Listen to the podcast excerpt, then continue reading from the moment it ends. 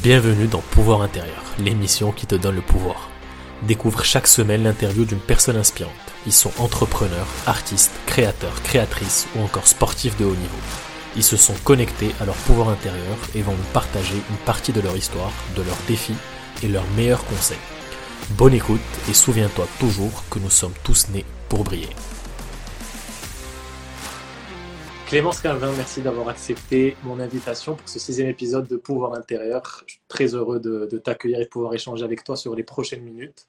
Euh, tu es athlète, euh, euh, française, sportive de, haut niveau, notamment spécialisée dans les courses de fond, surtout semi-marathon, marathon, et en pleine préparation pour, on l'espère, te qualifier aux Jeux olympiques 2024 à Paris.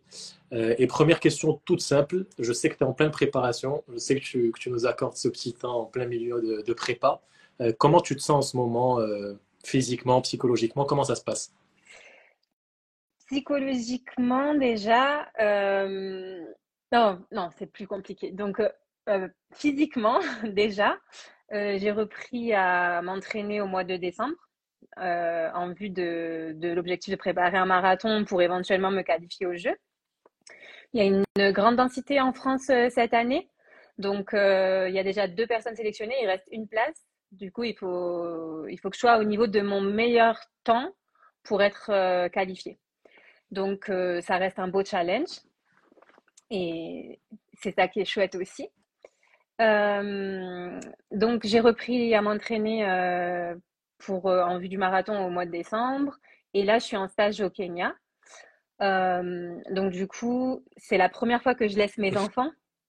Euh, et, donc c'est un peu reposant en fait. Donc j'arrive à bien récupérer, surtout la nuit, euh, pour pouvoir en fait engranger le travail et les kilomètres. Et, et, donc je sens que ça se met en place tranquillement, mais sûrement. Ok. Et psychologiquement, du coup, euh, je me sens, euh, en fait, je me sens tranquille, je me sens zen, on va dire, parce mmh. que euh, j'ai rien à perdre et j'ai tout à gagner. Et à la fois, je respecte, je respecte mes besoins du moment, en fait. Donc là, mon besoin premier, c'était de m'immerger dans la vie du sportif de haut niveau, puisque j'ai eu un long arrêt. Donc, euh, c'était de retrouver tous les automatismes de l'athlète euh, que je n'avais plus, puisqu'en fait, pendant cinq ans, j'ai eu une vie tout à fait normale euh, avec les enfants, avec le travail, etc. Et, donc, j'avais besoin de, me, de redevenir athlète. Mm. Donc, je me sens bien dans, dans, ce quotidien-là pour l'instant. Ok. J'ai eu dix questions en même temps, je vais partir sur la, fin de ce que tu as dit. comment on fait euh, j'ai l'impression aussi facilement, enfin si bah, tu, me répondras, mais comment on fait la transition entre ce que tu as appelé vie normale et vie d'athlète euh, très haut niveau qui, veut se qualifier aux Jeux Olympiques Puisque c'est ce que tu fais euh, directement en décembre et jusqu'à maintenant. Quoi. Mais en fait, du coup, j'ai été installée dans une vie normale de fait puisque je pouvais plus faire de compétition. et, j'ai travaillé en tant que psychomotricienne à l'hôpital de jour de Martigues, euh, donc dans une équipe de 17 personnes. Donc c'était très enrichissant, c'était euh, c'était une expérience de vie euh, phénoménale pour quelqu'un comme moi qui a toujours été athlète. J'ai fait les doubles projets études et sport, euh, avoir un enfant et sport, donc j'ai toujours été dans un, un pied quand même très ancré dans la vie euh, ordinaire, on va dire mais à la fois, du coup, toujours avec cet aspect sportif. Et là, euh, du fait de, de l'arrêt euh, euh, que j'ai subi durant cinq ans, je me suis retrouvée à, avec les deux pieds dans la vie ordinaire. Mmh. Et, et en fait, jusqu'au mois de octobre, je ne me projetais pas spécialement dans, dans retrouver vraiment la vie d'athlète euh, de façon aussi intense euh, que je l'avais vécue jusqu'à 2019. Euh, et finalement, quand je me suis décidée, c'est-à-dire quand j'ai embrassé l'idée que j'allais me donner une chance de revenir au plus haut niveau, c'est comme si les cinq ans étaient passés comme un souffle. en mmh. deux temps, trois mouvements. Et j'ai retrouvé les automatismes de l'athlète, alors même que je me disais, je vais. franchement, j'étais pas dans le truc de me dire ça va être facile. Parce que la vie d'athlète, et surtout quand ensuite c'est un peu passé de l'ombre à la lumière, de la lumière à l'ombre, on se rend compte que c'est les autres côtés. Et la vie ordinaire était très confortable. Ma vie ordinaire était très confortable. Mmh. Euh, avec un rythme, euh, des, activités, les amis, euh, la nourriture, pas se soucier du sommeil, enfin plein, plein d'aspects en fait qui sont pas du détail plus détail du sport de haut niveau. Pareil, je veux dire par exemple en, en tant qu'athlète, on n'a pas de vacances, on n'a pas de jours fériés. et il y a toujours des objectifs, donc il y a toujours du stress avec des, des, compétitions, etc. Et là, c'était serein. Du coup, mais du coup, c'est là que je me rends compte que l'athlétisme, c'est mon ADN. Je suis une athlète. ben, en fait, quand j'étais au travail, quand j'ai vraiment pris, et ça a été une décision super dure à prendre, hein, de, de, de, quitter mon travail, parce que vraiment, c'est, je, je, veux dire, euh, c'était une expérience. Euh, je, je, je, te dis, j'ai pleuré, mais j'étais chez moi, je pensais au fait que j'avais quitté mon équipe, je pleurais. Mais du coup, ça a été douloureux, vraiment, de partir mais à la fois c'était un mal nécessaire parce que le sport de haut niveau, ça demande une exigence.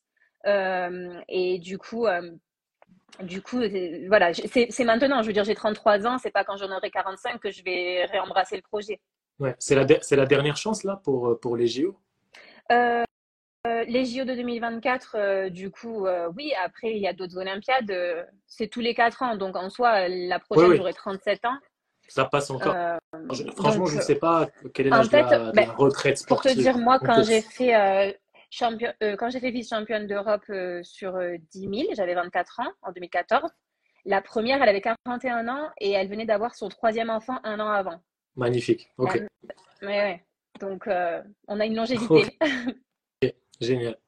et tu avais, pendant la période d'arrêt de compétition, euh, tu courais encore, je pense que tu n'as jamais arrêté de courir, tu, tu, courais un peu, mais pas en mode euh, préparation de, compétition. Euh, en fait, j'ai couru le marathon de Paris, donc suite au en 2019. Suite au marathon de Paris, j'ai eu une petite coupure normale après un marathon. J'ai commencé à reprendre et, et, en fait, je commençais à avoir mal au genou. Donc, je, je, suis partie complètement sur autre chose et en privilégiant surtout la vie familiale puisque mon fils Zakaria est né euh, en 2017 et en 2018, un an et demi après, j'étais vice-championne d'Europe du marathon. Donc, si tu veux, mon fils, je l'ai toujours traîné avec moi, entre guillemets, traîné. Je l'ai toujours euh, ramené en stage, euh, ce qui m'a coûté aussi beaucoup de fatigue durant les phases de préparation. Et, du coup, j'ai toujours adapté ma vie sportive à, mon fils. mais mais c'est-à-dire que le quotidien quand même de Zach, c'était euh, euh, le, sport. Donc euh, là, ça devenait le zoo, le parc Royal Kid, le, voilà, le ciné, les trucs, les trucs. Et surtout, les, amis, parce qu'on a une très grande bande de copains. et donc, du coup, en fait, on, on était bah, c'est bon. En fait, euh, euh, on était tout le temps avec beaucoup de monde, beaucoup d'amis et tout. Et ça aussi, c'est un point que partir de ma ville, Martigues, c'est aussi m'extraire des distractions. Parce que quand tu es présent dans une ville, quand je suis présent dans une ville, c'est dur de dire non, je viens pas parce que je dois mmh. récupérer. Donc en fait, je suis toujours prise dans cette culpabilité de j'ai envie d'y aller, j'ai envie de faire plaisir, j'ai envie de me faire plaisir, mais à la fois, c'est c'est pas mes objectifs, ils sont pas là en fait. Ils sont pas de me divertir et de perdre de l'énergie. Ok. Euh, donc là, je vois très bien le contexte. C'est un peu créer cette, euh, cet univers où tu es, euh, où tu es à fond, ben, seul sans ta, sans ta famille, sans les gens que tu aimes le plus pour préparer, pour, te donner toutes tes chances. et donc, c'est, je, suppose, d'un point de vue préparation physique, Là, c'est quoi? C'est euh, course tous les jours. J'ai vu dans une des stories euh, que tu avais, que avais partagé, que tu avais fait, euh, je pense, la semaine dernière ou la semaine d'avant, 200 km à la semaine. C'est quoi le. En fait, comment tu fais pour courir, pour courir autant? Comment tu gères la, douleur physique, les courbatures? Et comment tu gères l'enjeu de te qualifier au, au Géo alors, euh, déjà, donc, euh, pour euh, reprendre un peu, quand je travaillais, je, j'allais courir pour ma santé parce que voilà, déjà c'est propre à. Enfin, c'est conseillé. c'est bon pour la santé. Mais je veux dire, en plus, bon voilà, d'autant plus quand on est sportif. Moi, en plus, je suis quelqu'un de nerveux. Donc, si je fais pas d'activité physique, je bouillonne. Euh, donc, j'allais quatre ou enfin, entre, entre trois et cinq fois par semaine courir. Après, il se trouve que forcément, vu que je cours rapide, vu que je, je cours vite, euh, ça donnait l'impression que je que j'étais euh, dans une préparation, etc. Mais pas du tout. J'étais juste dans mon flow en fait. Hmm. Et euh, et toujours en plus avec cette ces journées à rallonge quoi. Avec les enfants, les activités, tout. mais du coup, ça m'a quand même permis de de, de garder déjà d'un point de vue locomoteur, tendineux, osseux, une habitude d'avoir des chocs. Euh, et donc, euh, du coup, le corps, il, il s'est reposé, mon corps s'est reposé, mais par contre, euh, mon corps s'est reposé, mais par contre, il s'est pas fatigué en fait. Il a régénéré. J'ai régénéré, en fait, mon corps, il s'est régénéré.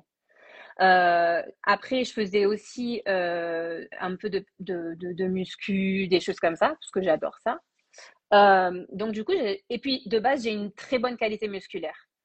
Euh, et une très bonne endurance. Donc en fait, en soi, de base, de façon naturelle, j'ai les deux, euh, les deux points forts du marathon. Euh, en plus, courir un marathon, c'est rester en équilibre, être en équilibre toujours physiologique. Donc pas être dans, dans une stimulation cardio-respiratoire trop intense. Et ça, c'est des allures, moi, c'est celles que je maîtrise le mieux en fait. et qui sont le plus, le plus naturel pour moi. Donc, euh, quand j'ai quand quand j'ai commencé à, reprendre, par contre, vu que j'avais plus le travail spécifique, puisque je faisais principalement des, des enfin, du, de l'endurance fondamentale, donc ça veut dire euh, des allures euh, de footing vers du plus, mais pas du fractionné rapide. pas quelque chose qui va te mettre vraiment pas du travail à l'allure compétition. Voilà, ça veut dire ça. Euh, et je ne suis pas allée sur piste, par exemple. La piste, c'est euh, pour les coureurs, c'est euh, l'endroit dans lequel on développe le plus les capacités aérobie. Donc, donc, du coup, j'avais perdu un peu ça, qui était aussi mon point fort parce que de base, je viens de la piste, donc je faisais le 5000, 10 000. Et quand je suis allée sur marathon, je faisais peu de volume. Je faisais 130, 150 km maximum. Et ça, et ça suffisait parce que j'avais cette base-là de, de coureuse de 5 000, 10 000.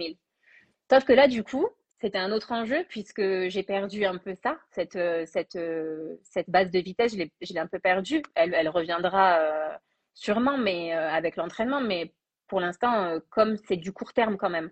En fait, en soi, on dit qu'une prépa marathon, ça dure trois mois. Trois à quatre mois. Trois mois, c'est quand on est entraîné. Quatre mois. Et moi, j'ai commencé en décembre. Donc, euh, sachant que les minima sont à réaliser avant le 30 avril. Les minima, une haute performance est à réaliser avant le 30 avril. Ça veut dire que, que j'avais pas le temps de refaire une base de vitesse. Donc, je suis partie directement sur une préparation avec du gros volume. Du volume pour la première fois. Donc, tout le mois de décembre, l'enjeu, ça a été de m'habituer, d'habituer mon corps et, et, mon mental à retourner, à aller courir, à faire du volume du moins à faire de l'activité physique. Donc, j'allais le matin, je faisais un volume 20 km par exemple. L'après-midi, j'étais censée retourner. Mais j'étais dans l'incapacité euh, physique. Donc, du coup, j'allais sur le vélo. Donc, ça oxygène quand même le corps, ça l'habitue à retourner euh, à l'effort. Et puis, petit à petit, du vélo, je suis passée à des footings de 8 km.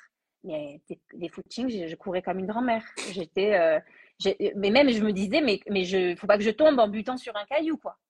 Et, et ensuite, petit à petit, j'ai commencé à mettre de la vitesse sur ces footings-là à 8 km, puis ensuite à passer à 10, et puis ensuite à supporter de faire des footings de 10 km tous les jours, ou plus ou moins tous les jours. Et donc d'atteindre des, des, volumes comme 200 km.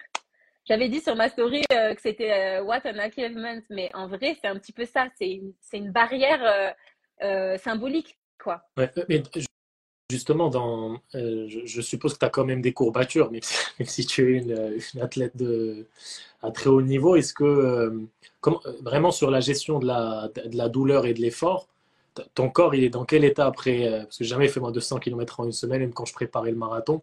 je, pense qu'il y a une grosse fatigue et beaucoup de douleur. Comment tu gères dans la tête pour te dire ben, faut continuer. Euh, comment tu gères cette, pression de la douleur, des courbatures et de, l'objectif à atteindre qui est juste devant?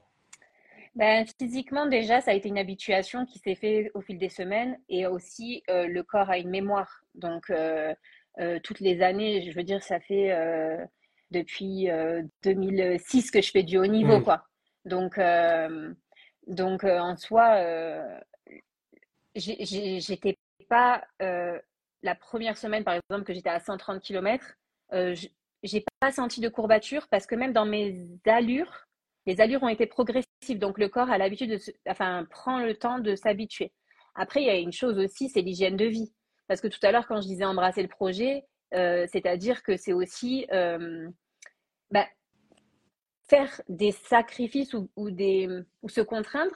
Mais pour une personne ordinaire, ça va être euh, comme de dire c'est c'est une contrainte. Mais en fait, pour un athlète et pour moi, pour, pour moi, athlète, en fait, c'est c'est pas difficile parce que j'ai jamais été une fêtarde. Donc déjà, je je sors pas la nuit. Euh, donc ça, c'est déjà une privation en moins. Euh, je bois pas d'alcool. je fume pas. Je, je, mange. J'adore les. J'allais dire végétales comme je suis au Kenya, j'adore les légumes, j'adore les. Euh, voilà. Et donc, ensuite, c'est gérer les portions. Mais quand on donne un bon carburant euh, à son corps, on récupère forcément. Parce que ça fait moins de toxines, ça fait moins d'efforts pour digérer, donc plus de place pour euh, aider les muscles à récupérer. Après, au-delà de ça, je suis au Kenya aussi parce que ici, il y a une facilité à accéder à des massages sportifs, notamment financiers mais aussi euh, par des professionnels euh, qui euh, massent des athlètes kenyans, les meilleurs du monde, tous les jours, donc qui ont une finesse au niveau de, du ressenti musculaire qui est, qui est très bon. Et donc,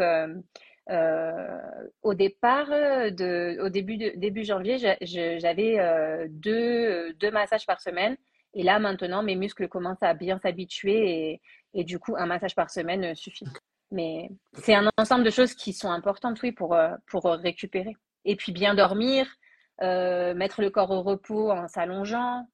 C'est pour ça, en fait, la vie d'un athlète de haut niveau, en tout cas moi en tant qu'athlète, c'est aussi d'être beaucoup à la maison et d'être euh, allongé, quoi. Oui. c'est vrai qu'on ne voit pas ce côté-là de, la préparation, c'est vrai que c'est pas forcément hyper fun d'être autant à la maison et, et allongé, il faut le vouloir. Et je pense que dans toute grande performance, il y a des sacrifices qu'il faut accepter. Tu fais, tu fais ce qu'il faut là pour, pour aller chercher les, les minima. Donc du coup, là, c'est euh, avant le 30 avril. Donc sur les deux, trois prochains marathons prévus euh, ben là, en Europe, je suppose que tu vas pas aller plus loin qu'en Europe pour passer, pour passer ça. Euh, il va falloir aller. je t'en prie. En fait, j'ai choisi. Je ne me projette pas en dehors de l'Europe parce qu'il y a toutes les contraintes météo euh, et climatique qu'on maîtrise pas ailleurs. Par exemple, il y a Tokyo, il y a un marathon à Tokyo, mais à la fois Tokyo, peut-être l'air, euh, il me conviendrait pas, euh, le décalage horaire, des choses comme ça. Donc c'est pour ça que je préfère pas prendre de risques et courir en Europe. après, j'avais initialement visé Séville, qui se passe dans une semaine et demie, parce que c'est un marathon qui est rapide et et du coup, c'est vrai que pour faire des performances, il vaut mieux viser des marathons rapides. Rapide, ça veut dire que c'est plat et, que ce sont des grandes allées et aussi qu'il y a une densité au niveau euh, athlète qui permet de rentrer dans un peloton et, et, de, et, de faire une plus haute performance. Mais euh, après, euh, en arrivant au Kenya, il y a déjà une période d'adaptation à l'altitude, puisqu'on est à, plus de 2000 mètres d'altitude. Donc, il y a une adaptation à faire. Euh, et après, je ne me projetais pas sur du très court terme euh, à courir un marathon parce que je voulais pas me stresser en fait, euh, à me dire il me reste plus que trois semaines, il me reste plus que deux semaines. Alors même que j'avais que je sentais que j'avais pas le bagage nécessaire pour aller sur le marathon. Mmh. Donc je préféré voilà, être plus sereine et viser plutôt au mois de mars, un marathon en mars. Ok. Donc, euh, Donc ça joue entre février et mars pour, euh, pour, tenter, pour tenter ta chance. Ok, mm. ce qui est logique vu, vu que la, la, la, limite est au 30 avril. Et sur, moi j'ai une question purement compétition. Au moment où tu cours, bon, le marathon, c'est une longue distance. Vous êtes toutes entraînées pas forcément tout au même niveau parce que certaines sont, sont meilleures que d'autres, mais quand même, on va dire qu'en tête, euh, euh, euh, c'est assez proche un moment au niveau physique. je pense que la différence, elle se fait aussi dans, dans la tête. Comment, toi, tu, comment toi tu fais psychologiquement pour bah, déjà tenir au mieux la course jusqu'au bout et accélérer même quand tu es, quand es fatigué? Qu'est-ce qui t'aide en fait Où tu puisses ton énergie et ta force mentale? Moi, déjà, euh, les deux marathons que j'ai faits, que ce soit les championnats d'Europe 2018, euh, c'était des, des championnats, donc c'était que féminin. Et le marathon de Paris, c'est que féminin parce que le marathon de Paris, euh, on part, les, les élites femmes partent 20 minutes avant les élites hommes. D'ailleurs, j'ai franchi la ligne d'arrivée juste avant le premier homme en 2019. donc, ce qui fait que on est dans une course directement pas d'attente, mais on est dans une course. Euh, bah, alors oui, le championnat d'Europe, déjà, c'est une course d'attente parce que le marathon, c'est long. Du coup, il ne faut pas se stresser au milieu, euh, au semi, de ne pas forcément être euh, dans, les premières, voilà, parce qu'il y a toujours des surprises. Donc, déjà, c'est une course d'attente qui nécessite de bien connaître ses allures aussi, parce que selon si, si, on part trop rapidement, on risque aussi de, de le payer physiquement. Donc, pour être dans les meilleures dispositions psychiques, il vaut mieux respecter ses allures au début. Et puis ensuite, quand on voit les filles qui commencent à craquer devant, aller les chercher. Euh, mais dans le, dans le cadre du championnat d'Europe et de Paris, j'étais directement dans les groupes de tête féminins. Euh, donc, euh, c'était de l'objectif mental, c'est de s'installer dans un rythme euh, de patienter et, et, et, en fait de ressentir à quel moment les à-coups, parce que forcément, il y a des personnes qui vont partir, qui vont essayer de bluffer, etc. À quel moment sentir si soi-même on est capable de suivre euh, ou si au contraire, il vaut mieux euh, temporiser et accélérer progressivement ensuite? Donc en fait, la gestion mentale, elle part aussi d'une très bonne connaissance de, de, ses allures, de son corps et de ses capacités. Donc il faut être très lucide. Après, il y a une chose dans le marathon, c'est que c'est pas comme le 800 mètres où on n'a pas le temps de réfléchir, on est à fond. Au marathon, on a le temps de passer par 1000 états d'âme. On a le temps de passer au 20e à se dire oh, je vais pas y arriver, au 30e purée, je suis bien, au 35 oh là là, euh, j'arrive pas à remonter. Enfin bref. Euh, et en fait, moi, je m'accroche à des images, à de la visualisation, des images agréables. Euh, si je sens du stress ou quelque chose, je, peux même fermer les yeux en course pour, pour me remettre dans un état de, d'équilibre, dans un état de tranquillité. Et après, il y a une chose, moi, que j'adore aussi, que ce soit dans les marathons ou que ce soit quand je fais des long runs, enfin, des, des, par exemple 25-30 km. Des sorties euh, longues. Des sorties longues. C'est d'être très ouverte sur ce qu'il y a autour de moi et notamment toutes les accroches positives. Par exemple, au championnat d'Europe euh, à Berlin, euh, il y avait ma famille, qui était, mes amis proches, ma sœur, mes amis, ma famille qui était venue et qui avait une grande banderole avec, donc c'était une surprise avec Allez Clémence et tout. Et j'ai vu cette banderole et j'ai souri. Et en fait, quand j'entends un encouragement positif, je souris.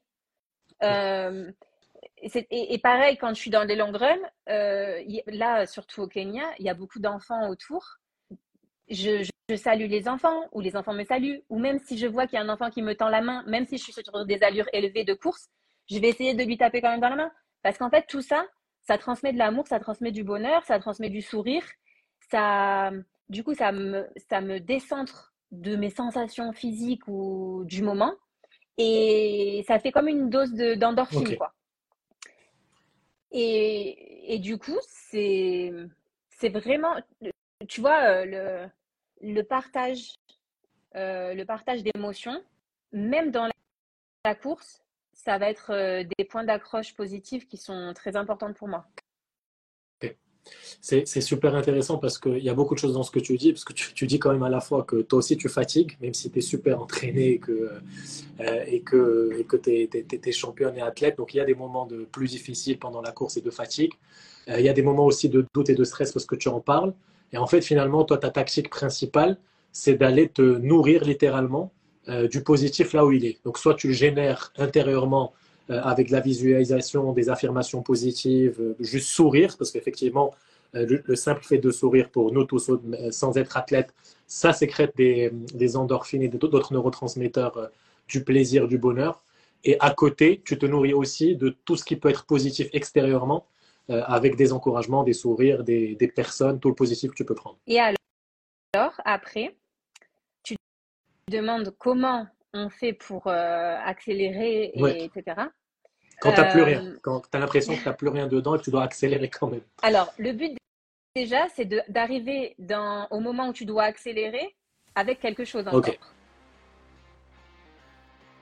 Petit entracte pour te dire simplement que chaque semaine, j'écris la newsletter Pouvoir intérieur pour donner un max de conseils sur le business, le marketing et ton bien-être aussi. Le tout avec une petite touche de spiritualité. Le lien est en descriptif de l'épisode, n'hésite pas à t'inscrire. Selon l'objectif qu'on veut atteindre, il va peut-être falloir aller le chercher à la fin, ce qui est notamment le cas par exemple dans un championnat d'Europe où on se retrouve avec euh, à ne pas forcément savoir l'état de forme des, adversaires. Et le but d'un championnat d'Europe, alors la force de la, des courses sur route, c'est que d'abord c'est un combat contre soi-même. C'est-à-dire que ce qui est super bien, c'est que c'est des challenges qu'on qu'on peut se fixer soi-même en dehors du résultat euh, à l'arrivée euh, du classement. On peut se dire, par exemple, sur un 10 km, je veux faire moins de 32 minutes, ou sur un marathon, je veux faire moins de 2h25. C'est d'abord un chrono, donc c'est d'abord un challenge contre soi-même. Ça, c'est un aspect qui est intéressant. Après, sur un championnat, l'objectif, il est à la place. Donc, on ne va pas forcément savoir l'état de forme des gens euh, dans la course. Euh, euh, et comme c'est une course d'attente, parce que généralement, c'est tactique, mais sur des allures quand même assez élevées, quand on arrive sur les derniers kilomètres, il faut être serein dans sa tête de se dire tout peut encore arriver. Ok. c'est pas parce qu'il y en a qui bluffent ou il y en a qui physiquement ont l'air de pas être fatigués, mais en fait ils sont fatigués. Donc en fait, il faut toujours garder à l'esprit que genre je suis fort je suis fort, c'est mon jour euh, et c'est mon moment. Donc, euh, c'est de changer, c'est de changer d'état d'esprit, de changer de mindset et de passer, de passer du, de l'équilibriste, on va dire, du positif au battant, au warrior, au, au, lion. Euh, et donc, moi, à l'entraînement déjà, en fin de séance, souvent les, derniers, les dernières répétitions de chaque séance, je vais fixer la piste si je suis sur piste. Et dans mon regard, il y a un truc qui va changer. Et me dire, euh, je vais me dire, euh, euh, mais vraiment, en fait, en fait, je peux même m'entraîner à le faire. je peux même m'entraîner à faire ce regard qui va faire que je vais mettre la patate. Je vais changer d'allure. du coup, tu es, en train de nous parler, de nous expliquer comment, à travers ton, ton, visage, ton regard, le faciès, mm. comment tu arrives à changer euh, en milieu de course et pour te motiver, que tu t'observais toi-même euh, quand, tu, quand tu étais un peu dans un coup de mou ou d'un un discours un peu négatif avec toi-même, te reprendre et te dire de changer de visage pour, euh, pour amener du positif et aller à fond dans la course. Et moi, je, te répondais que c'est assez faux comme conditionnement mental, que ça passe comme ça par le visage. Et c'est beau que tu le saches, que tu le saches comme ça. Après, il y a une chose aussi par rapport à ma, mon long arrêt en tant qu'athlète. c'était euh, du coup, comme d'avoir toujours fait en aisance, durant cinq ans, d'avoir fait les choses en aisance, euh, je, me, je, je, craignais de pas être capable de revenir sur un dépassement de soi.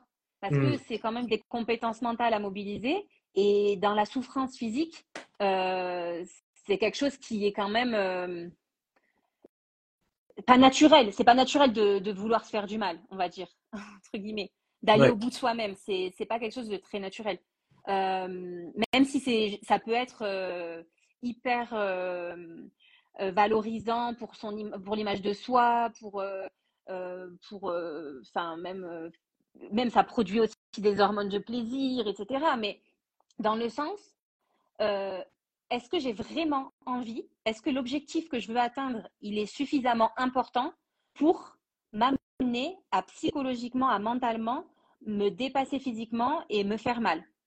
Rentrer dans l'effort au point en fait d'aller au bout de, soi-même, etc. Et, ça, en fait, ça passe aussi beaucoup par la confiance en soi, je trouve, et la confiance en, mes capacités et en ma faculté à réaliser des objectifs. Euh, donc, euh, du coup, en courant, euh, souvent dans les long runs, parce qu'en fait, les long runs, ça reproduit un petit peu l'esprit de la course, et indirectement, c'est un petit peu, euh, euh, on, on, a le temps de penser, comme lors du marathon. Ouais. Et eh bien, dans les long runs, par exemple, euh, quand je vais dire, quand je vais pas être sur l'allure à laquelle je devais être, je vais me dire, oh, j'y arrive pas, et puis c'est long, et, et c'est encore long, et je vais pas y arriver. Et je peux aussi être dans un truc de me dire, de dire, pas de me dire, de dire, de dire, arrête, arrête. T'as confiance en toi, tu peux le faire, tu vas le faire. Et ça, ça peut m'amener au cours même d'une sortie durant laquelle j'ai pas de jambes à, à avoir un regain d'énergie. Ok, c'est dingue. En fait, ouais, c'est tu oublies même que, que, que, le corps est fatigué, que tu es épuisé physiquement, et la tête prend le contrôle, et tu t'ordonnes un peu à toi-même, et le cerveau ordonne au corps pour lui dire, il y a en fait, encore, tu es capable. Ouais, mais c'est en fait, c'est aussi que la fatigue, le ressenti de la fatigue, il est aussi très proche de l'approche psychologique de l'effort. On peut, on peut, par exemple, avant une compétition, quand on a le stress, souvent, je pense que c'est pas que de moi, oh j'ai mal à la cheville, oh j'ai mal euh, au genou, oh j'ai ci, oh j'ai ça. Et en fait, on somatise. Le stress, il fait qu'on somatise des choses. Et, la fatigue euh, perçue, un petit peu la même chose. Ça peut être aussi la somatisation d'une peur, d'une inquiétude, d'une anxiété, d'une angoisse ou de, de ou euh, d'une envie de ne pas se faire mal aussi. Parce que aussi, voilà, c'est pas quelque chose comme on disait qui est naturel. Et donc, okay. euh, le, la perception de la fatigue, elle peut ne pas être physique, mais être mentale. Euh, ça m'a bien fait réfléchir parce que tu nous disais que ben, je suis en compète, je suis une athlète de haut niveau, mais moi aussi, euh, j'ai peur, moi aussi, j'ai des doutes. Moi aussi, j'ai des moments où c'est pas évident que ça soit un entraînement en compète, mais que tu avais euh, toute la, toute une, je sais pas si c'est des outils, mais en tout cas, toute la préparation qu'il faut pour te conditionner euh, mentalement. Et je me rappelle que tu nous as parlé à la fois de les, affirmations positives et les mots que tu te disais, et aussi ce côté de, de faciès, de sourire avec le visage pour te mettre dans les conditions. Et tu parlais un peu de ce côté lion où en un coup tu switchais euh, euh, pendant une fin de course ou un moment important d'une course. Est-ce que tu veux reprendre sur ça ou compléter sur ça euh, Peut-être? Du coup, là, ça me fait rebondir sur le fait que ce côté œil du tigre, qui était vraiment un déclencheur de, de force, de ressenti complet de force et d'être vraiment focus. Et même sur les dernières portions de travail, quand il y a un fractionné ou quelque chose comme ça, souvent euh, à l'entraînement, sur les dernières portions de travail, on pousse un peu, on va plus vite et on se transcende en fait. Et, euh, ce, regard, cet œil du tigre, pendant cinq ans, j'ai pas eu à l'utiliser, on va dire. Mais quand j'ai repris euh, sur piste, puisque, je, je, je pratiquais pas l'athlétisme à haut niveau et c'était du sport loisir, mais du coup, quand j'ai commencé à refaire des séances sur piste, essayé d'aller le chercher et en fait, je n'y arrivais pas. Ok. Et j'y arrivais pas et, et je me disais, est-ce que ça va revenir en fait? Et c'est vraiment quand j'ai embrassé le projet de revenir pleinement et de me concentrer sur, euh, sur la reprise euh, et sur des objectifs euh, plus concrets, que tout s'est remis en place et que j'ai réussi à ressentir à nouveau cette force quand je, j'envoie les, le regard. Quoi. Okay. Et, euh, et après, il y a, il y a autre chose.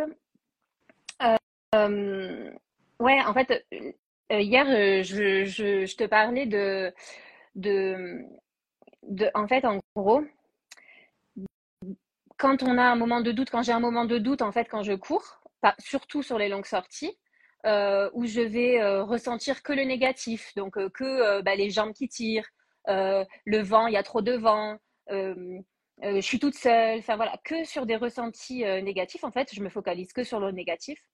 je trouve que ça s'assimile aussi à une, à une peur de l'échec, à une peur de ne pas réussir à atteindre l'objectif qui était fixé le jour de l'entraînement. Et, et, du coup aussi une façon de, de, de décentrer un peu la culpabilité de l'échec. Parce que forcément, en fait, euh, ben, dans la, la, la, sphère négative de ce qui est évoqué, ça va être oh, bah, de toute façon, j'avais pas récupéré de la séance d'avant, le vent. Donc, c'est toujours extrinsèque. Donc, en gros, c'est comme pour dire ça va euh, pas mettre, ça, c'est pas propre à moi, en fait, si, si je vais pas réussir aujourd'hui. Et ce jour-là, quand ça, quand ça, quand ça m'est arrivé, c'était il y a pas longtemps, euh, en plus, j'étais sur les allures, en fait. J'étais sur les allures, mais moi, dans ma tête, même si j'étais sur les allures, je voulais faire mieux à la base que ces allures-là. Et, en fait, euh, j'avais fait un aller et, pour le, et du coup, je faisais le retour, la même distance. Dès que j'ai fait le retour, j'ai remis ma chaussette qui me gênait et là, je suis partie comme un départ de course. Et en fait, tout le temps que j'avais perdu, entre guillemets, à cogiter, à m'évader dans des pensées négatives, à penser que j'étais pas capable, etc., quand j'ai quand j'ai fait le demi-tour, tout s'est tout s'est gommé et j'ai fait une super séance. C'est dingue, j'aime bien en fait, c'est important. Il faut qu'on ait tous, chacun à sa manière, à son style, euh, ce truc qui te permet de redémarrer, de te rebooster d'un coup et de revenir dans le positif, juste en interne avec toi-même. Et j'adore mm. ce partage qui, même toi qui es au top du top niveau euh, côté athlétisme et, et qui est en train de, de penser au JO, bah, ça s'applique même à toi euh, au quotidien. Après, euh, après, quel que soit l'objectif qu'on se fixe, l'objectif sportif, à partir du moment où il est bien, bien fixé, c'est-à-dire qu'il est fixé en fonction de nos compétences, euh, il va forcément générer du. Enfin, je pense que quand on est investi en plus dans sa pratique sportive, on va forcément avoir un petit stress ou un grand stress avant la compétition parce que forcément, la compétition, c'est là où on valide l'objectif ou pas et on, et on est récompensé du travail et des sacrifices parce que même pour n'importe qui, euh, ne pas rentrer à la maison avant 20 heures, c'est un sacrifice. Mais du coup, la bataille contre soi-même, elle n'est pas plus facile que la bataille contre les autres parce que ça génère de la fatigue et, être fatigué et se faire mal, c'est pas facile. Donc, euh, donc ouais, c'est un peu c'est un peu de chaque instant, quoi. Après, par contre, il y a une chose, c'est qu'au fil des années de, haut niveau, j'ai appris à relativiser les séances. Moi, quand j'étais plus jeune, chaque séance, c'était genre euh, euh, un stress euh, total, je n'étais pas bien, etc. Parce que finalement, j'étais pas une athlète aguerrie, j'étais une athlète en devenir. Même si j'étais dès mes premières années d'athlétisme à 13 ans, 14 ans, 15 ans, au top niveau national, euh, puis ensuite quand j'ai accédé à l'Europe dans les meilleures euh, européennes. Mais en soi, euh, il y avait beaucoup d'enjeux dans les séances. Et puis, en fait, avec le temps, je suis devenue de plus en plus aguerrie et, et j'ai réussi à décentrer un petit peu ce stress de, des, séances. Mais là, à ma reprise après 5 ans, je revivais le stress. Le stress que j'avais pu avoir quand j'étais jeune. C'est comme si en fait je suis redevenue une athlète. C'est comme si j'étais cadette. Même pour le, je à un moment donné, je me suis dit c'est comme si j'avais 16 euh, ans et que je reprenais l'athlétisme quoi. Ouais, justement en parlant de ça euh, et, des, débuts de l'athlétisme, tu, tu, as, tu, as, dit hier à un moment, tu as dit euh, l'athlétisme, l'athlétisme c'est mon truc. c'est, je suis une athlète, tu vois, tu l'as dit vraiment, tu as mm. dit, je, je suis revenu hyper vite parce qu'en fait, c'est dans mon ADN, je suis une athlète. Est-ce que ça, tu, l'as su depuis le début genre de, À quel âge, en fait, tu as eu cette, cette révélation, cette confirmation pour savoir que tu étais une athlète et que tu allais à, fond à ce niveau-là En fait, euh, quand j'étais euh, à l'école euh, primaire, j'avais gagné les crosses de l'école. Et avec une gestion de course qui était, qui était remarquable pour mon âge, puisqu'en fait, c'était progressif et je gagnais. Donc déjà, les, les éducateurs sportifs, ils avaient souligné ça euh, ma gestion de course, euh, ma, façon de courir, etc. Et, euh, et ensuite, en fait, au plus j'accédais à des championnats de meilleur niveau, et j'étais toujours première en fait. mais tu sais, c'est pareil. La mentalité la mentalité en fait de, des gens qui ont pu m'entourer, hormis ma famille, hein, je parle pas de ma famille. mais c'était par exemple, ah, tu as fait championne en, en Benjamin, par exemple, tu as fait championne départementale, mais tu vas voir les régionaux, c'est autre chose. Après, tu vas aux régionaux, tu gagnes. Ah, tu vas voir les interrégionaux, c'est autre chose. Tu vas aux inter, tu gagnes. Ah, mais les France, par contre, euh, c'est autre chose. Tu vas aux France, tu gagnes. Et tu vois, ça, je trouve que ça te construit aussi. En Alors, c'est pas de courir pour prouver aux autres que tu peux le faire, mais c'est aussi te nourrir de la, de la, du scepticisme des gens qui qui sont pas forcément en fait dans une recherche de, de comment dire Après, c'est peut-être que c'est un petit peu français hein, de pas être dans, d'être toujours dans ce oui mais, oui mais, euh, bah oui mais non en fait. Euh, pourquoi, euh, pourquoi nous, euh, on pourrait pas être au meilleur niveau international en fait? Il n'y a pas d'interdit. Mais si on commence par se mettre des barrières en disant oui mais, on, on, on, on a moins de chances d'avancer. Tu sais ce qu'on dit? Pour viser la lune, faut. attends, tu sais, tu sais ce qu'on dit pour viser, pour viser la lune. Il y a un truc comme ça. Mais moi, j'arrive pas à le retrouver là. Euh, euh... viser la lune pour arriver. Non. oui, ça doit pour être toucher les étoiles. Pour arriver dans les étoiles. Ça. Pour arriver dans les étoiles. Du coup, si t'es pas un petit peu ambitieux pour toi-même, euh, je ouais. trouve que c'est limitant, ouais, je... quoi. Ouais, je pense qu'il faut partir du, de la base que, que, que, les gens vont toujours critiquer. Et là encore, tu vois, je fais le rapprochement, le rapprochement avec l'entrepreneuriat. Tu te motives, tu veux lancer quelque chose et on te dit c'est trop difficile, tu n'as aucune chance. Et je pense qu'il y, aura toujours des gens pour, pour critiquer, pour juger, pour parler, alors qu'ils n'ont même pas fait ce que tu es en train de faire ou d'oser. Et que euh, moi, j'aime bien, justement, ce podcast s'appelle Pouvoir intérieur. C'est tu dois, tu dois savoir aussi te connecter intérieurement à ton pouvoir, aller chercher la, motiva la motivation à l'intérieur et aller réaliser et faire taire les gens euh, avec l'action. Tu vois, tu n'as même pas besoin de répondre à ce genre de personnes et aller chercher ton objectif, en fait. Mmh. Mais imagine quand même que c'est des choses qu'on entend dès 12 ans. C'est-à-dire que ça te construit. Ouais. Mais à la fois, du coup, c'est pour ça que quand je dis je suis une athlète, c'est dans mon ADN, je pense qu'il y a une chose, quand on parle de de l'acquis, bon voilà, il y a des choses, mais je pense vraiment que par contre, le caractère du champion, euh, ok, on, on, peut, euh, on peut euh, le travailler, mais il y a une chose, c'est que c'est en soi. Et, ouais. et moi, d'un point de vue de l'athlétisme, en tout cas, cette, ra cette rage de vaincre, mais pas dans le côté négatif de prouver, d'aller euh, avec la haine et tout, pas du tout. Mais ce truc en moi euh, d'aller me dépasser. En fait, d'aller me dépasser, c'est en moi. Euh, j'ai gagné des, des, championnats de France. Euh, en fait, j'ai gagné les championnats de France dans ma ville, à Vichy. J'étais sur les affiches. Donc pendant des semaines, j'étais euh, j'étais en seconde. Donc tout le monde me voyait dans la ville. Donc si tu veux, ouais. j'avais le, j'avais le titre euh, en poche, donc je rejouais mon okay. titre. Et, okay. euh, et les télés, etc. etc. Donc j'avais, euh, j'avais 15 ans, 16 ans. Donc c'est ouais. une pression, c'est une pression qui entoure le haut niveau, euh, envers laquelle il faut essayer de faire abstraction, mais qui quand même euh, euh, est à prendre en compte dans la performance et, dans, et dans la gestion de la préparation avant compétition. Quoi. Ouais. ouais très très clairement. Euh, justement, sur la gestion des courses, la gestion des compétitions, j'ai une question. Si, tu es à l'aise d'y répondre, bien sûr, mais euh, euh, je sais que alors, tu, tu, as eu deux grossesses. Mmh. Et, et, je sais que c'est pas toujours évident en fait de, de, reprendre le sport et de revenir à un niveau comme avant, comme avant la, la, grossesse et les grossesses, tu en as eu deux.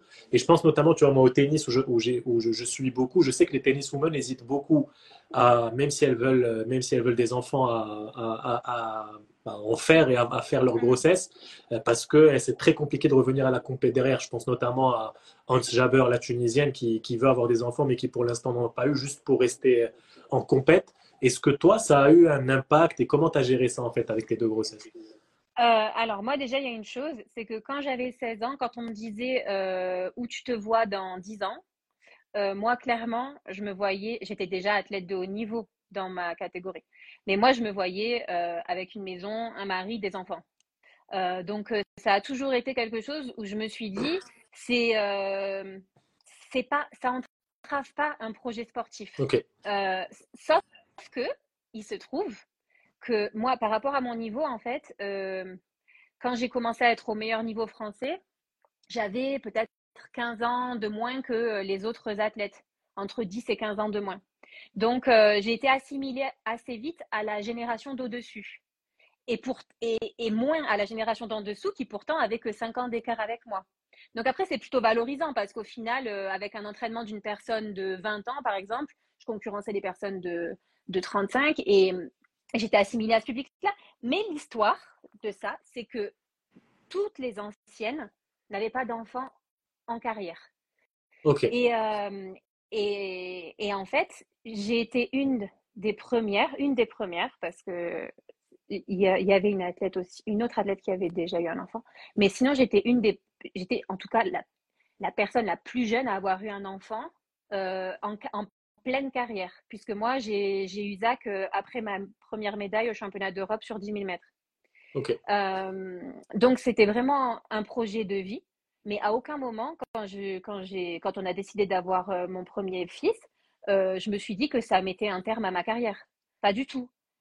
Pour moi, c'était comme passer, entre guillemets, passer un diplôme, être blessé ou autre chose. C'est-à-dire, en fait, c'est ça, exactement. Parce que quand on est blessé, on peut se dire, ah ça y est, c'est foutu, c'est fini, etc. Moi, euh, dès très jeune, dès 19 ans, quand j'étais blessée, je faisais du vélo d'appartement, euh, mais je pouvais me mettre à transpirer et à même visualiser des courses. J'avais 19 ans. J'ai jamais appris euh, la préparation physique, euh, la préparation mentale, jamais appris la préparation mentale, etc. C'est pour ça que je te dis, dans le caractère du champion, dans ce qui est à l'intérieur de soi, je pense qu'il y a énormément de compétences qui sont à l'intérieur et qui demandent qu'à fleurir, en fait. Mais du coup, il faut, il faut leur ouvrir la porte pour, pour, pour qu'elles fleurissent, bien sûr, ces compétences. Et, et là, il y a un ensemble de choses qui vont rentrer en compte. Il y a l'entourage, euh, bah, la enfin, du coup la famille, euh, les études, quelle ambition on a envers ces études? Parce que quand il a fallu faire le choix, par exemple, de mes études, j'ai pas. Euh, j'aimais bien Sciences Po, mais si je faisais Sciences Po, c'était fini l'athlétisme. Hmm. Donc j'ai fait économie et gestion. Voilà. J'ai fait des choix quand même. pardon, tu, tu, dis ça parce que en fait, dans ta tête, euh, c'était ok, je, vais, je veux avoir des enfants, donc je vais, je vais avoir mes grossesses et ça va pas m'empêcher de continuer euh, euh, l'athlétisme au niveau. En fait, dans ta tête, c'était même pas discutable ou envisageable. C'était sûr que tu allais reprendre et, faire, et avoir tes enfants sans problème. Je me suis jamais posé la question et en plus, il y a une chose, c'est que quand j'ai eu mon fils, ça m'a permis en fait de finir mon diplôme de psychomotricité sereinement puisque j'étais enceinte. Donc, euh, j'étais plus sur le projet sportif, mais j'ai switché sur mon autre projet pro pour euh, le mener euh, à terme. Et, et, et du coup, après, quand j'ai eu mon fils, j'étais libérée du projet pro. Donc, j'étais encore sur un double projet avec mon fils, mais j'étais libérée de l'autre. Donc, en fait, dans la balance, ça équilibre toujours. Magnifique. Bah, écoute, merci pour, euh, pour ce partage. C'est hyper intéressant en fait euh, de ne même pas laisser dans, dans, son esprit au niveau mental la possibilité que ça se passe mal. Et je pense que ça joue beaucoup en fait. Donc du coup, ça se passe bien et tu considères que c'est normal. J'adore ce, ce, switch mental. pour reprendre la première compétition, alors parce que durant toute ma grossesse, j'ai durant les trois premiers mois, j'avais pas fait de sport parce que vraiment j'étais dans le projet maman. Et comme je dis souvent à, à des jeunes femmes qui me questionnent sur le sujet de la grossesse, pour moi, la grossesse, c'est pas, on va pas le vivre, enfin, à part exception, on va pas le vivre 15 fois dans sa vie. Donc, c'est des moments à savourer. Et, et c'est dommage, en fait, de se stresser avec le sport, qui est quelque chose qui pourra perdurer. Mmh. Donc, euh, j'ai vraiment euh, profité de ma grossesse, euh, pris du temps pour moi, pour me reposer, etc. Et, et ensuite, j'ai repris parce que, comme on disait hier, je suis un peu une nerveuse et j'ai besoin de me dépenser aussi. Et délester de quelques kilos, euh, je veux dire, j'ai commencé à marcher, j'ai commencé à faire du vélo, j'ai commencé à être active. Et par contre, euh, euh, par exemple, même si j'étais une athlète de haut niveau, même si j'avais pas d'exemple de femmes à cette époque-là, puisque j'ai été une des premières mamans en pleine carrière, j'avais pas d'exemple de femmes qui avaient, par exemple, allaité leur enfant. donc, si tu veux, il y avait des, des, incertitudes, mais en fait, moi, j'ai fait à l'intuition. J'ai fait l'intuition. J'ai dit j'ai envie d'allaiter mon enfant, je l'allaite, basta. Je ne me suis pas posé la question de l'athlétisme. Ok. Et ça ne m'a pas empêché de revenir. Magnifique. Bah, c'est un super message de motivation et d'espoir pour, euh, pour, toutes les femmes qui veulent faire du, du sport euh, pendant grossesse, après grossesse de manière générale. Je trouve que c'est important de le, dire aussi que ça vient de toi en tant que grande athlète. Euh, merci pour ça. Je vais, on va passer aux dernières questions de, de l'émission. tu peux répondre assez rapidement ou développer comme tu le sens. Je vais, je vais enchaîner les questions et tu réponds comme tu le sens. Ça te va? Ok, parfait. quel est le conseil le plus important que tu aies reçu dans ta carrière sportive? Ou dans ta vie en manière, de manière générale? Moi, c'est pas un conseil que j'ai reçu, c'est euh, vraiment euh, la posture d'un entraîneur euh, de très haut niveau qui, me voyant faire une séance de plusieurs fois 1000 mètres sur la piste, m'a dit c'est costaud. Il était impressionné en fait. Et en fait, le fait d'avoir impressionné un entraîneur qui par ailleurs avait des, des athlètes euh, kenyanes, des athlètes euh, euh, de très haut niveau, etc., me dire t'es costaud, ben, ça a fait tomber plein de barrières parce que je me suis, parce que je, parce que en fait, je me suis projetée sur, sur du plus loin. Je, savais que le marathon c'était mon, domaine, mais je n'avais pas encore franchi le cap sur la décision de faire du marathon à ce moment-là. Et, et en fait, je pense que ça m'a nourri. Et enfin, ouais, ça a vraiment été une rencontre très, très marquante pour moi euh, et ça a cassé beaucoup de, de, barrières euh, dans ce que j'étais capable de faire. Incroyable. Il a juste dit t'es costaud, point. C'est incroyable comment. C'est rien, mais ça suffit pour euh, autant de changements dans ton, dans ton mm. mental pour la suite. Génial. deuxième question. Comment tu te mets dans ta zone? Est-ce que tu as un rituel avant une compète, avant le marathon? Est-ce que tu as, quelque chose de spécial que tu fais? Alors, euh, j'ai jamais eu de. Je suis pas fétichiste, etc. Euh, comme je disais hier, euh, ou je sais plus si je l'ai dit, mais je le redis, avant les championnats d'Europe, j'avais pas préparé mes ravitaillements parce que tu sais, au marathon, en fait, tous les 5 km, tu peux prendre des ravitaillements. J'avais pas préparé, je savais pas quoi, etc. Et ça, c'est aussi la part un petit peu de ce qui s'est passé hier.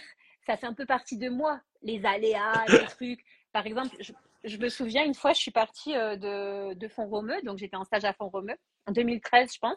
Et j'allais à un cross euh, à Alone, en fait, pour les sélections, pour les championnats d'Europe.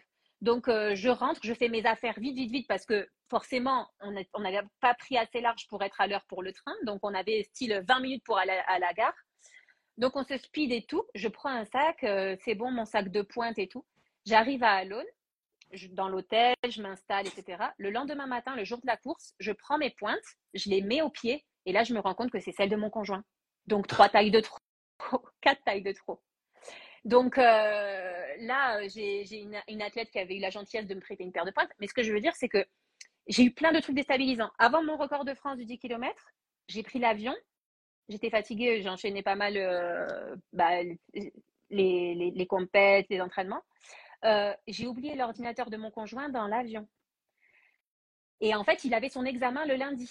Et du coup, je m'en suis rendu compte quand? Je m'en suis rendu compte le dimanche matin à 10h, c'est-à-dire que j'arrive à minuit le samedi alors que je vais courir le dimanche. Donc déjà, c'est pas très précautionneux de faire ça euh, parce que ça génère de la fatigue. Et donc, j'arrive, euh, euh, dans ma chambre le matin, je me réveille, je me dis tiens, je vais un peu travailler sur mon ordi, enfin sur l'ordi de mon conjoint.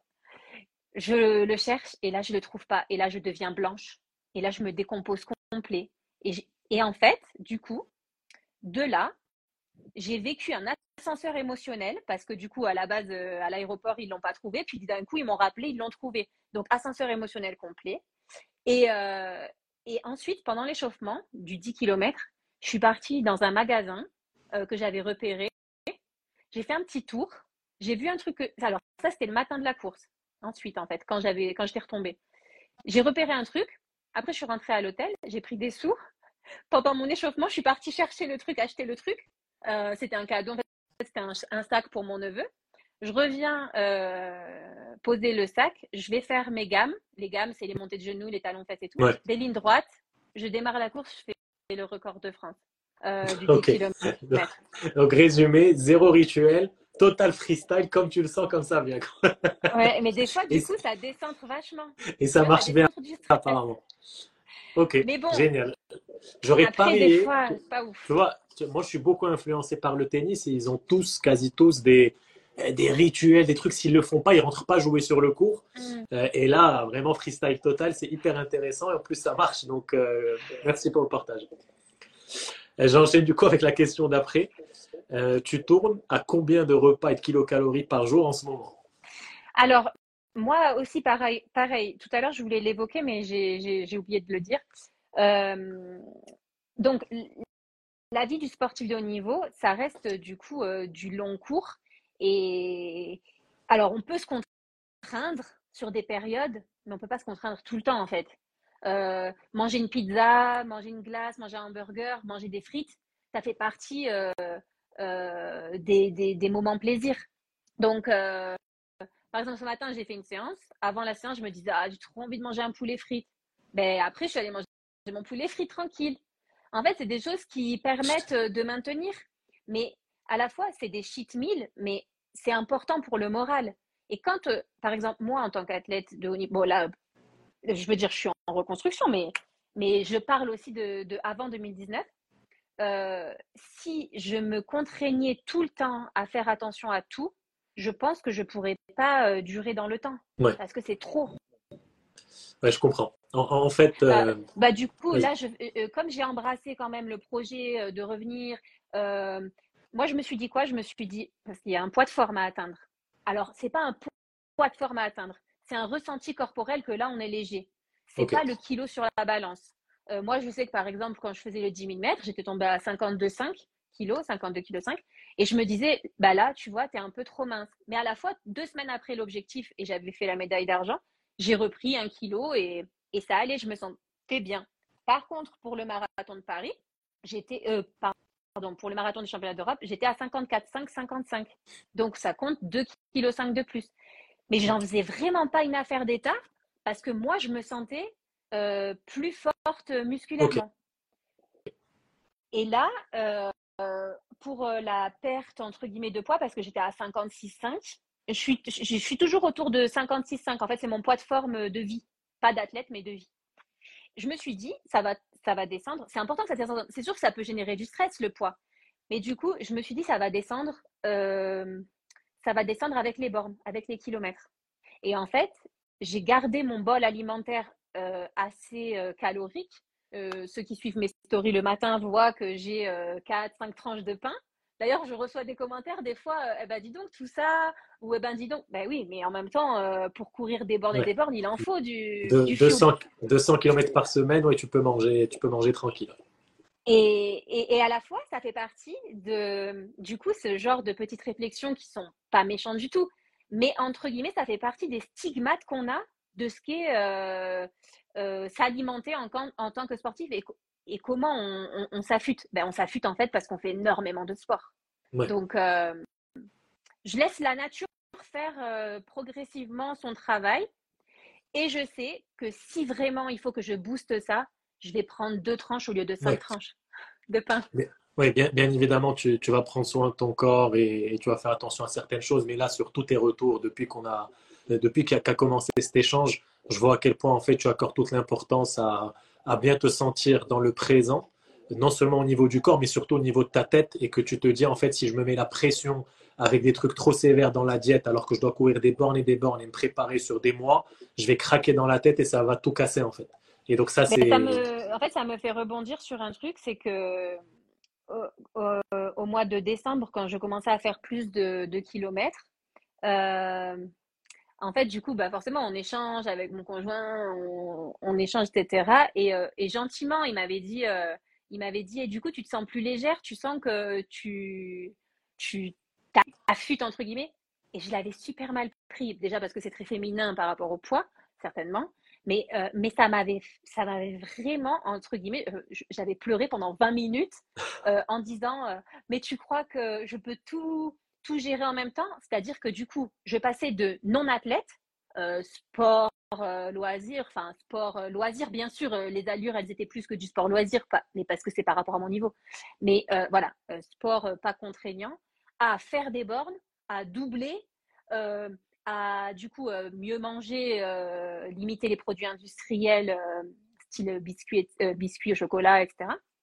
Et en plus, du coup, il fallait qu'il y ait des résultats. Donc, enfin, il fallait. C'est moi qui me suis mis le truc de dire il faut qu'il y ait des résultats sur euh, euh, euh, mon, mon, ma shape, sur mon kilométrage, sur ma fatigue, sur ci, sur ça. Et en fait, tu sais, ça a fait un peu la, une petite phrase qui était anodine. Ça m'a fait l'effet d'une cocotte minute. Ça s'est monté en pression d'un coup. et là, du coup, c'est important de, bah, du coup, aussi par l'échange, parce que du coup, il m'a rassuré rapidement, etc après cette réflexion-là en, valorisant tout ce que j'avais fait. Donc aussi, la force euh, de l'athlète, c'est aussi la personne qui l'accompagne. Bien sûr. Euh, de valoriser euh, ce que j'avais déjà franchi comme étape en quelques semaines, ça ça m'a revalorisé, si tu veux, ça m'a ça m'a fait reprendre pied, quoi je comprends, je comprends parfaitement l'importance des mots et surtout des mots des, gens les plus proches qui comptent beaucoup. Euh, dernière question, euh, ce podcast s'appelle Pouvoir intérieur. Qu'est-ce que ça t'inspire et quel, euh, quel conseil tu donnerais aux gens qui nous écoutent pour qu'ils se connectent à tout le pouvoir qu'ils ont en eux? Déjà, Ali, euh, je t'ai connu à travers les réseaux sociaux par rapport à toutes les vidéos que tu partages et que j'ai partagées dans ma story parce qu'elles me parlent, euh, elles résonnent en moi extrêmement fort et notamment sur euh, tes phrases qui ponctuent souvent ces petites vidéos, c'est tu es né pour briller.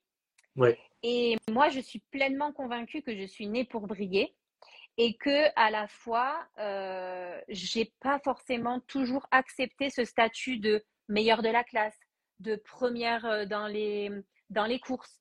Euh, tellement, je me suis même fourvoyée souvent dans, dans, à, l'école, notamment, à force d'être première, je me disais, ah c'est bon, je travaille plus, au moins je suis plus première.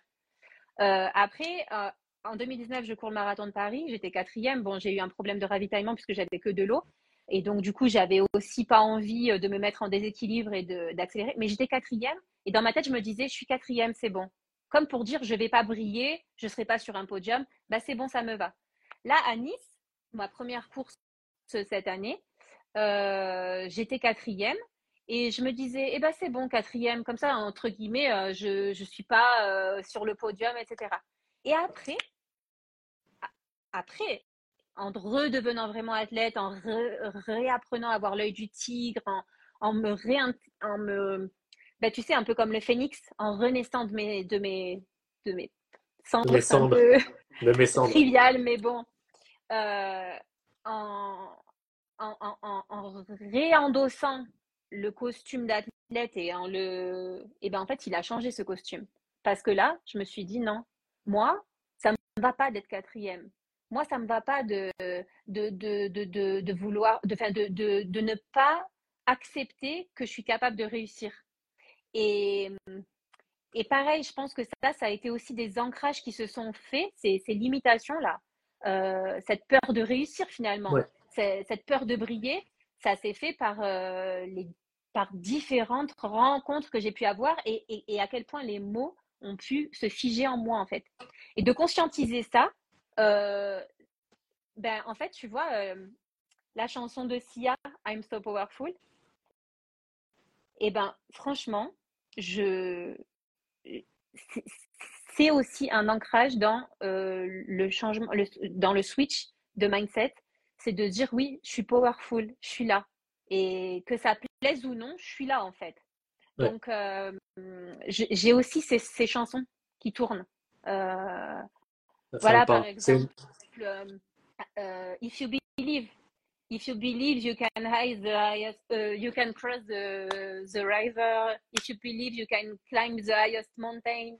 Si tu crois, si tu crois, tu, tu atteins les sommets, tes propres sommets, mais c'est les sommets qui vont te, te satisfaire.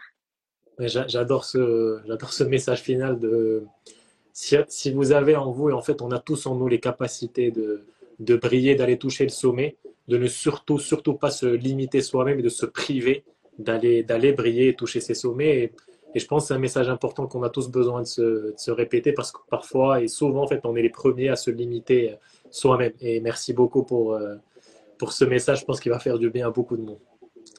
merci Ali de, de, de, ton travail et de tes partages et de, de ta façon d'être si inspirant.